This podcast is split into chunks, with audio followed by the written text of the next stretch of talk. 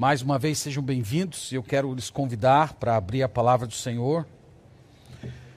No livro de Tiago, capítulo 4, vamos abrir a palavra do Senhor ali. Eu quero lhes convidar para ficar em pé, para a gente fazer a leitura. Então você descansa aí. Hoje vai até uma hora da tarde.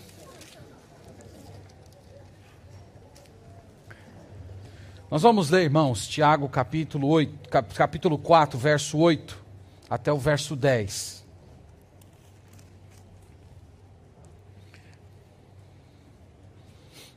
Tem a leitura aqui?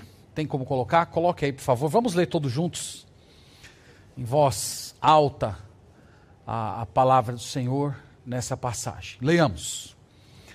Chegai-vos a Deus, e ele se chegará a vós outros purificai as mãos, pecadores, e vós que sois de ânimo dobre, limpai o coração.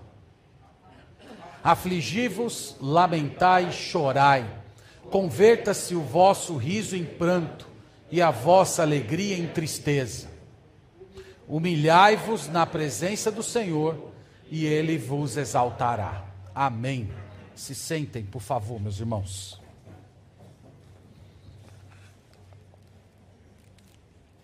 Eu já disse para os irmãos em mensagens anteriores que o tema desses primeiros dez versículos de Tiago é o mundanismo. Eu disse para vocês que a palavra mundo aqui nesse parágrafo é uma palavra negativa. Algumas vezes no Novo Testamento, no mundo pode se referir à criação. Em outras passagens pode se referir à humanidade, mas não é o caso aqui. A palavra mundo aqui é uma palavra ruim. Eu disse para os irmãos que mundo, mundanismo, possui duas dimensões. A primeira dimensão é uma dimensão que nós poderíamos chamar de dimensão da alma. O mundanismo se manifestando em paixões, peca, paixões pecaminosas, do tipo avareza, ira, luxúria, preguiça, orgulho. Então, pessoas que são controladas por esses pecados, poderíamos dizer, são pessoas mundanas. Mas mundo também, mundanismo, possui uma dimensão exterior. Tem a ver com a construção de uma sociedade que é anti-Deus, anticristo e anticristã. Essa dimensão exterior do mundanismo, de acordo com Efésios 2, verso 2, é dirigida pelo próprio Satanás. É ele que estabelece o curso desse mundo. Nós dissemos para os irmãos que Satanás tempera a cultura, o entretenimento, os poderes, o domínio social com todos esses elementos que fazem parte de uma rebelião contra o Senhor. E o nosso inimigo, irmãos, não conseguiu tomar esse mundo ainda completamente, envolvendo todas as dimensões dele, por causa da presença da igreja. No dia em que a igreja for retirada desse mundo, que a igreja for raptada desse mundo, vai surgir uma sociedade mundana por excelência. Nós vemos um sinal dessa sociedade lá em Apocalipse capítulo 18, que é chamado de a Grande Babilônia. Uma sociedade marcada por pecado, prostituição, idolatria, rebelião contra Deus, regida pelo anticristo, falso profeta e o próprio Satanás. Então nós poderíamos dizer que o mundanismo do nosso tempo está meio que pavimentando esse, esse, esse universo que vivemos para o surgimento da grande Babilônia. Eu disse para os irmãos também que Tiago vem no capítulo 4 denunciando o amor que esses irmãos tinham pelo mundo. Ele disse que esse mundanismo é uma espécie de adultério contra Deus e que aqueles que querem ser amigos do mundo, eles acabam se constituindo inimigos do Senhor. E na última semana, nós começamos a ver a cura para o mundanismo. Tiago disse, vimos semana passada, que Deus dá maior graça para vencermos o mundanismo e que precisamos nos submeter ao Senhor e resistir ao diabo e ele fugirá de nós. Hoje nós vamos ver esses outros imperativos que acabamos de ler. E o objetivo, irmãos, é mais uma vez nós percebermos os tentáculos do mundanismo e estarmos atentos para as maneiras como Deus nos coloca a respeito de como superá-lo. Então nós vamos aqui olhar os versículos, começando com o verso 8, nós temos o primeiro imperativo de Deus para vencer o mundo. Ele diz no verso 8: Chegai-vos a Deus, e ele se chegará a vós outros. Essa linguagem, irmãos, chegai-vos a Deus, é uma linguagem do Antigo Testamento. Lembra que o público de Tiago, na sua maioria, era constituída de judeus.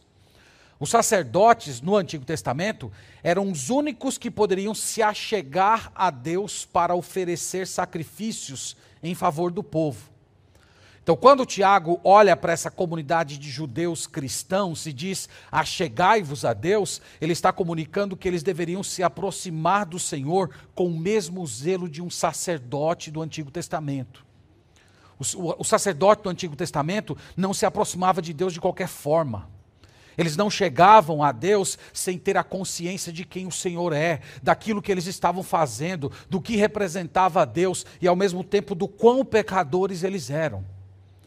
Então, Tiago está dizendo: se vocês querem vencer o mundanismo, vocês precisam se aproximar de Deus, vocês precisam se aproximar de Deus com zelo, vocês precisam se, se aproximar do Senhor, se achegando a Ele com o mesmo zelo do sacerdote do Antigo Testamento. E esse texto vem, vem, vem acompanhado de uma promessa: Achegai-vos a Deus e ele se chegará a vós outros. Então, aqui também nós temos várias alusões ao Antigo Testamento. Isaías 55, 6, buscai ao Senhor enquanto pode se achar. É, palavras parecidas com essa foram ditas por Davi a Salomão. Se você se aproximar de Deus, Deus vai se permitir ser encontrado por você. Então, irmãos, essa é a promessa. Se nós nos aproximarmos de Deus com o coração quebrantado, se nós nos, nos, nos, aproximarmos do Senhor com zelo, com consciência de quem nós somos e Ele é, nós seremos acolhidos por Ele. Por ele. Então, Tiago está dizendo: o, o, remédio para o mundanismo é você buscar a Deus, o, o, o remédio para o mundanismo é você se aproximar do Senhor, crendo que Ele vai acolher a todo adorador zeloso. Esse é o primeiro imperativo. Agora veja que no restante do verso, ele fala sobre o modo de se achegar a Deus. Qual é o modo? Veja aí, ó. Achegai-vos a Deus e ele se chegará a vós outros. Veja o modo agora. Purificai as mãos, pecadores. E vós que sois de ânimo dobre, limpai o coração. Então, como é que eu, eu, eu, me aproximo diante de Deus? Então, se eu, se eu devo me aproximar do Senhor como um sacerdote, qual é a forma? Tiago diz: a forma é com as mãos limpas. Novamente, irmãos, aqui nós temos uma forte linguagem judaica. No Antigo Testamento, o sacerdote, antes de comparecer na presença do Senhor, ele tinha que passar por um amplo ritual de purificação que incluía o lavar as mãos. Alguns anos depois, nos lábios dos profetas, lavar as mãos tornou-se uma espécie de metáfora de vida santa. Então Isaías dizia: Vocês, quando se levantam para louvar a Deus, eu não escuto o louvor de vocês, porque vocês estão com as mãos sujas, vocês estão com as mãos cheias de sangue. No Novo Testamento, o apóstolo Paulo diz que quando os varões fossem orar, ele queria que os, os homens levantassem mãos santas, sem ira e sem animosidade. Então, Tiago, irmãos, está usando todos esses elementos aqui para comunicar o seguinte: que o mundanismo desses irmãos haviam deixado eles com mãos impuras. O mundanismo havia poluído o coração deles de pecado. E se eles quisessem se aproximar do Senhor de um modo de modo a serem aceitos por Deus, eles precisavam se purificar completamente. Veja que Tiago o chamou de pecadores. Irmãos, essa palavra aqui é muito forte. Eu não sei se você sabia, mas em todo o Novo Testamento a palavra pecador é utilizada apenas para descrentes. Aqui é a única passagem do Novo, do Novo Testamento em que a palavra pecador é usada para falar de, de pessoas que se converteram. E por que Tiago está sendo tão duro com eles? Usando um adjetivo que caracteriza os mundanos. Justamente por causa do comportamento deles. Então, Tiago aqui indiretamente está equiparando o comportamento deles às pessoas não convertidas. Então, Tiago quer dar um tom de urgência. Tiago quer meio que chocá-los, mostrar que a situação deles era uma situação terrível, semelhante à dos ímpios. Ele ainda o chama aqui de pessoas de ânimo dobre. Nós falamos isso uma das primeiras mensagens. O que é alguém de ânimo dobre? É alguém de duas almas. É alguém que vive dividido. É alguém que está tentando ser amigo de Deus e amigo do mundo ao mesmo tempo. É alguém que quer viver uma parte da sua vida comprometido com Deus, mas em outra parte ele não quer que Deus governe. Tiago diz: vocês são ânimo, pessoas de ânimos dobres. Vocês estão alternando entre lealdade a Cristo e lealdade a Satanás. Veja que são palavras muito duras. E ele diz que a solução é limpar o coração. Muito interessante isso. A solução não é só deixar de fazer coisas erradas. Às vezes nós pensamos isso. Às vezes nós pensamos que a solução do nosso pecado é apenas abandonar o pecado, mas isso é apenas um lado da questão. A solução é purificar o coração. Porque você pode se distanciar do pecado no sentido de não tocá-lo, mas você permanecer muito próximo a ele afetivamente. No seu coração você deseja, no, coração, no seu coração você anseia, no coração você está agarrado com Ele com todas as suas forças. E Tiago está dizendo: se você quer abandonar essa duplicidade de vida entre servir a Deus e amar ao mundo ao mesmo tempo, você precisa de uma purificação interna. Você precisa de um coração puro. Eu vejo aqui alusões ao Salmo 24, bem conhecidos, irmãos devem lembrar. Quem habitará no monte do Senhor? aquele que é limpo de mão e puro de coração. Tiago sempre está fazendo alusões ao Antigo Testamento, uma vez que o seu público é um público judeu. No verso 9, eu chamei esse verso 9 de atitudes de quebrantamento. Ele fala aqui de certas atitudes. Veja aí. Ele apresenta três atitudes no início do verso 9. Ele fala: afligi-vos, lamentai e chorai. Afligir, irmão, significa dor. Afligir significa colocar peso, sentir opressão. Então, Tiago, quando diz que eles deveriam se afligir, Tiago está comunicando o seguinte: que eles tinham que sentir o peso dos pecados deles. Eles tinham que aprender a ter uma tristeza santa pelas transgressões. Essa mesma palavra aqui ela aparece em, em Romanos 7, 24, quando Paulo diz assim: Ó oh, miserável homem que sou. Então, afligir significa isso. Significa você colocar o peso da sua miserabilidade diante do Senhor. A segunda palavra, lamentar, tem a ver com atitudes visíveis de dor e tristeza. No Antigo Testamento, quando uma pessoa queria lamentar, ela arrancava os cabelos da cabeça, arrancava os cabelos da barba, rasgava suas vestes, vestia pano de saco, jogava cinza sobre si. Então, eram atitudes externas de profunda dor e arrependimento. Então, Tiago está dizendo que não, os cristãos não precisavam necessariamente re repetir os elementos judaicos, mas eles não deveriam apenas afligi-vos internamente, mas eles deveriam ter demonstrações visíveis de arrependimento e quebrantamento. E a última palavra, ele chama eles a chorar. A chorar. Quando foi que você chorou a última vez pelos seus pecados? Quando foi a última vez que os seus pecados doeram em você ao ponto de conduzi-lo às lágrimas? Então, Tiago fala aqui que pessoas que, que estão envolvidas com o mundanismo, que elas estão envolvidas com a agenda desse mundo, elas precisam expressar a sua dor diante de Deus, de viver enlaçadas pelo mal por meio do choro. Ele ainda diz: converta-se o vosso riso em pranto e a vossa alegria em tristeza. Sabe o que esse, essa frase mostra, irmãos?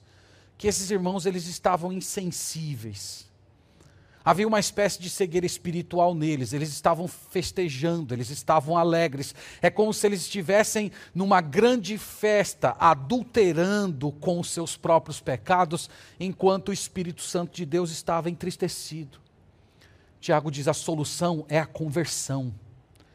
Vocês precisam de um, de um quebrantamento tão grande, a tal ponto que o riso de vocês seja substituído pela tristeza. A palavra tristeza aqui é, é, é literalmente olhar para baixo. Já viu essa, essa, essa atitude? Uma pessoa que está com vergonha, que ela está tão acanhada que ela não consegue encarar nos olhos ela sabe que está, que, que, que está em falta. Lá em Lucas 18, verso 13, Jesus contou a parábola do, do, do, do publicano e, e, do fariseu, dizendo que o publicano ele não se atrevia a olhar para o templo, ele de cabeça baixa batia com a mão no peito, dizendo: Senhor, tem misericórdia de mim, pecador.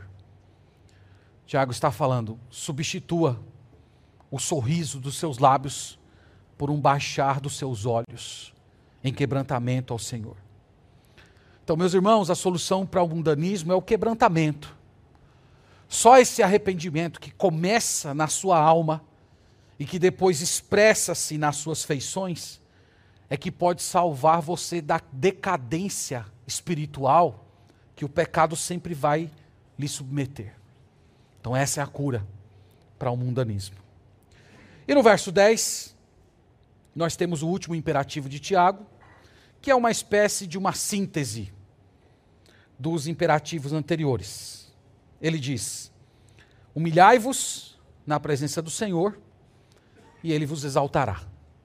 A palavra humilhar significa literalmente rebaixar. Eu tenho certeza que os torcedores do Bahia do Vitória nunca mais vão esquecer o significado de humilhar. Humilhar é rebaixar. Nunca mais vocês vão esquecer, não é? Humilhar significa diminuir, significa nivelar ao chão. Veja que, que é a mesma ideia do que ele já havia expresso anteriormente. Se eles quisessem de fato encontrar a restauração no Senhor, vitória sobre o mundanismo, eles tinham que interromper as risadas, olhar, olharem para dentro de si, perceberem a própria feiura do pecado e reconhecerem diante de Deus que eles não eram nada, uma espécie de auto-humilhação. Agora, meus irmãos, essa auto-humilhação, para ter um efeito glorioso, ela precisaria ocorrer em um lugar específico. Ele diz: humilhai-vos onde? Na presença do Senhor. Isso aqui é maravilhoso. Nós poderíamos dizer que essa aqui é a melhor e a maior de todas as humilhações. Você diante de um Deus Santo, se percebendo como pecador, você diante daquele que é perfeito, percebendo as suas imperfeições. Você diante daquele que é eterno, percebendo a sua fragilidade. E ali você vai se apequenando diante desse Deus. Veja, meus irmãos, que aqui não se trata de um simples rebaixamento, de, do tipo de autocomiseração, de você ter pena de si mesmo. É aquela humilhação na qual você reconhece que Deus é a única solução. Você se curva diante dele independência. Você sabe que se ele assumir o controle da sua vida, tudo ficará bem. Então, meus irmãos, é doloridamente boa essa humilhação. E a razão está aí no final do verso. Humilhar-vos na presença do Senhor, e ele vos exaltará. Veja que coisa bela, não é? Quem se humilha, Deus não vai pisar você. Deus não vai pegar quem está fraco lá, esmagar a cana quebrada, apagar a pequena chamazinha. Deus não vai fazer isso. Deus vai humilhar. Lá em Lucas 18, na parábola do fariseu e do publicano, diz que o publicano que baixou a sua cabeça, bateu no peito, pedindo a misericórdia do Senhor, ele desceu para casa justificado. Deus o exaltou. Então, meus irmãos, o convite aqui é para que esses irmãos se deitassem com o rosto no chão, assumindo o próprio pecado, crendo que nesse processo de auto-apequenamento, Deus viria a eles e os colocariam em posição de honra diante do Senhor. Lembra que isso aqui foi materializado pelo Senhor Jesus Cristo. Em Filipenses diz, capítulo 2, que ele não julgou como usurpação ser igual a Deus, antes a si mesmo se esvaziou. E ele diz que foi humilhado até a morte, e por isso Deus o exaltou sobremaneira e lhe deu um nome que está acima de todo nome. Então poderíamos dizer que Jesus é a encarnação de tudo isso que Tiago está dizendo aqui. Quando nós nos humilhamos diante do Senhor, ele, ele nos exalta. Então, irmãos, fechando esse parágrafo aqui sobre mundanismo, Vamos lembrar que o mundanismo nos cerca, nos afeta e nos corrompe. Que nós somos expostos a ele tanto por dentro quanto por fora. O mundanismo não chega por meio dos nossos olhos, por, por meio dos nossos ouvidos. Mas mesmo que fôssemos cegos e surdos, o mundanismo ainda chegaria por meio do nosso coração e pela ação de Satanás. O mundanismo ele é terrível porque ele nos faz amar aquilo que nós deveríamos sentir nojo. O mundanismo tira aquilo que Deus nos deu de melhor. O amor ao mundo nos faz fugir do nosso pecado, esconder as nossas deformidades, desculpar as nossas transgressões. O mundanismo, meus irmãos, nos faz com que nos entreguemos àquelas coisas que vão nos destruir. E a única saída, diz aqui Tiago, é o arrependimento. Então, se você tem cercado, sido cercado por, pelo mundanismo, por dentro e por fora, com desejos, pecados, atitudes que desgastam a sua alma e entristecem o Espírito Santo, a única saída é o arrependimento. E o arrependimento bíblico é você perceber e sentir o pecado como Deus vê e como Deus sente. Arrependimento é você nomear o pecado do mesmo jeito que Deus nomeia. Arrependimento é você acusar e condenar a si mesmo. Arrependimento é você dizer que Deus é justo em te reprovar, é sentir vergonha, é baixar os olhos por causa dos seus pecados é sentir dor por causa deles, derramar lágrimas diante do Senhor. Arrependimento é você abandonar a alegria superficial e o riso frágil, entendendo que pecado e festa são duas coisas que não combinam diante do Senhor. Meus irmãos, esse texto aqui mostra que vale a pena se arrepender, vale a pena afligir a si mesmo, vale a pena se humilhar vale a pena você se achegar a Deus como quem não tem nada para oferecer a Ele. A promessa é que Deus vai se, se achegar a você, que Deus vai exaltar você. Então, durante essa semana, enquanto estive considerando esse texto, eu pedi a Deus, por meio do Espírito Santo, que enquanto eu estivesse falando essas palavras, o Espírito Santo fosse mostrando no seu coração quais são os pecados que têm cercado você. Quais são os pecados que você tem se rendido? Quais são os pecados os quais você tem se negado a permitir que Deus governe? E que Ele, por sua graça, promova, promova promoveria em você o desejo de você se prostrar diante dEle. De você parar de fugir, de parar de se desculpar e crer que se você dobrar o seu joelho diante dele, colocando seu rosto no chão, ele vai te estender o cetro da misericórdia encontrando cura, perdão e renovação. Esse, irmãos, é o, é o desejo do meu coração e a minha oração por vocês. Para eu terminar, irmãos, eu, eu, eu gostaria de pedir licença para vocês e eu fazer uma pequena digressão, que é um parêntese um pouquinho maior, para falar a respeito de um aspecto do mundanismo que é típico da nossa geração. Em um dos seus livros, o C.S. Lewis chamou de a estratégia do nada de Satanás. Então, Satanás tem uma estratégia chamada nada. Eu, eu, li a respeito disso no livro de C.S. Lewis, mas me foi, isso acendeu na minha mente depois de ler no livro 12 Maneiras pelas quais o seu celular está transformando você, de Tony Hake. Fica a recomendação para você ler esse livro. E o autor diz o seguinte aqui, abre aspas. Hoje eu estava cansado depois de trabalhar, por isso abri o Facebook no meu telefone em busca de diversão. Dei uma olhada em um vídeo de um gato que mia com uma criança chorando. Depois vi um novo estudo sobre controle de armas. Em seguida vi um teclado inovador para tablets. Depois li uma história sobre a última fofoca relacionada a celebridades. Após foram-me oferecidas 20 fotos de atores que envelheceram mal. Depois eu vi uma notícia de última hora sobre um grupo de milícia. Em seguida li que na Coreia do Norte foi explodida mais uma bomba.